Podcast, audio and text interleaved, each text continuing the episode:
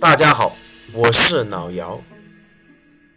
第二十四期，发生在医院的诡异事。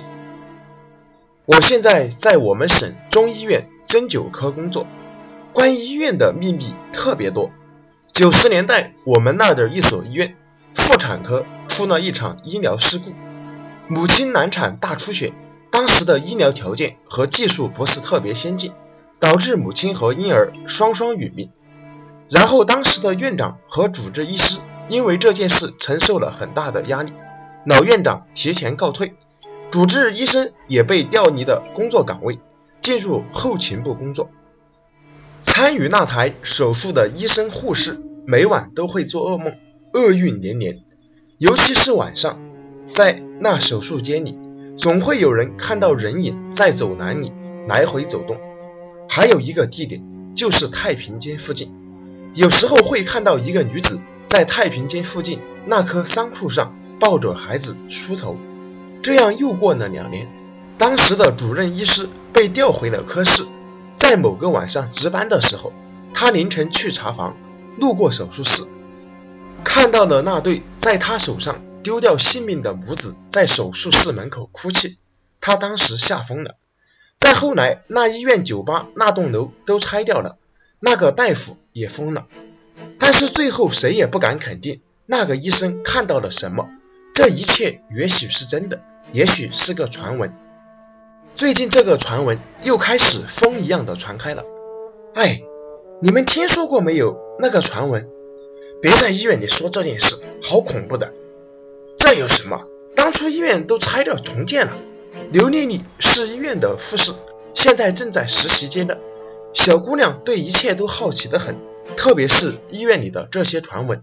只见她嘿嘿一笑，对几个女护士说道：“今晚我值班，晚上闲着，反正也是闲着。要不然我们玩通灵游戏，把当初那一对母子给召唤出来。”活该，这可是医院！我冲着刘丽丽嚷了一声，她没有说话的。我走之后。他冲我吐了吐舌头，表示不满。天渐渐的黑了下来，天空上厚重的黑云给人一种压抑之感。今晚是我值夜班，医院病房还有一些病人。其实晚上基本上也没什么事，都有护士看着。夜晚，我站在窗口边，点上一根烟，遥望着黑夜。这夜天上并没有月亮，只有少许几颗星星挂在夜空。那感觉像天空上扎了一个口子，星光从漏洞里折射出来。夜色下，医院的梧桐树失去了立体感似的，薄薄的树叶如同剪纸，随着风轻轻浮动。这时候，我竟然看到梧桐树下有一个人影，好像还是个女人，朝着我的方向直直的凝视着我。这个眼神让我浑身的感觉不自在，心想是谁？等我低头往下看的时候。树下却什么都没有，只有唰唰的一阵风声扫过。当时我的脸上并没有什么表情，但实际上我的心里早就发毛了。我在医院里工作了多年，怪事我不是没有经历过。就比如说医院里常说的故事——花棉袄。就是说住在医院里的一位老太太做了一个梦，梦见两个长得寒颤的人，尖嘴猴腮的抬着一口黑皮箱子，见人就问。要不要花棉袄？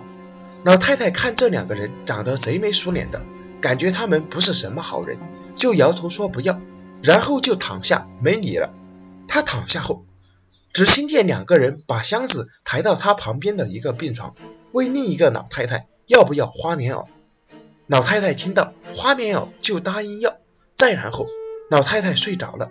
不过等她醒来，已经是第二天了。原来昨天半夜。旁边病床的老太太已经死了，这事是怎么知道了呢？还是后来老太太自己说的？就问医院的护士和医生有没有看到两个瘦巴巴、长得寒颤的人，抬着黑皮箱子来卖衣服的人。医院里的人都说没有看见，而且监控里也根本没有发现这两个人。这是医院里最为流传的故事。除此外，还有许多奇怪的传闻，都已经不是密事了。而且要死的人总是能够看到一些不干净的东西，一想到这些事，我的心里就特别的发毛。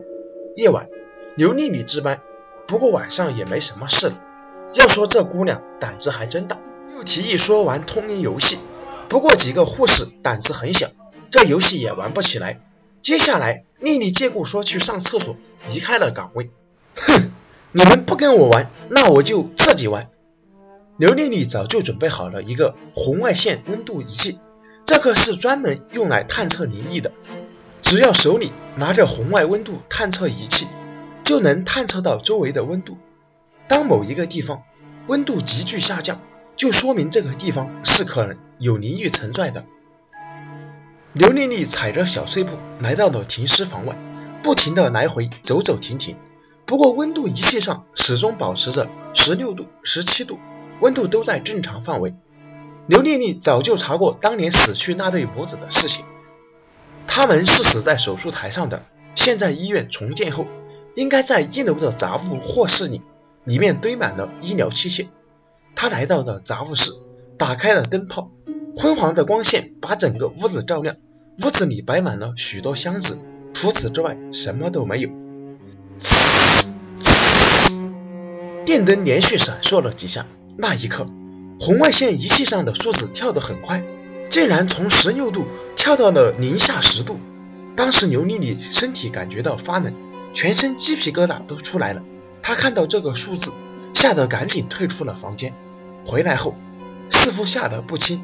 脸上惨白惨白的，也不闹腾了，自己安安静静的坐在位置上，倒头就睡。夜晚当我过来值班查询的时候，还专门看了这个小姑娘，就怕她真的闹出什么事。好在她没有闹腾，不然大晚上的整出什么事儿也挺吓人的。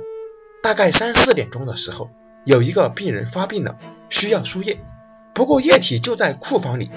因为今晚是我值班，所以我喊上了刘丽丽去库房。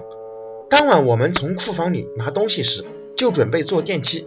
当时进来一个小孩，几岁模样。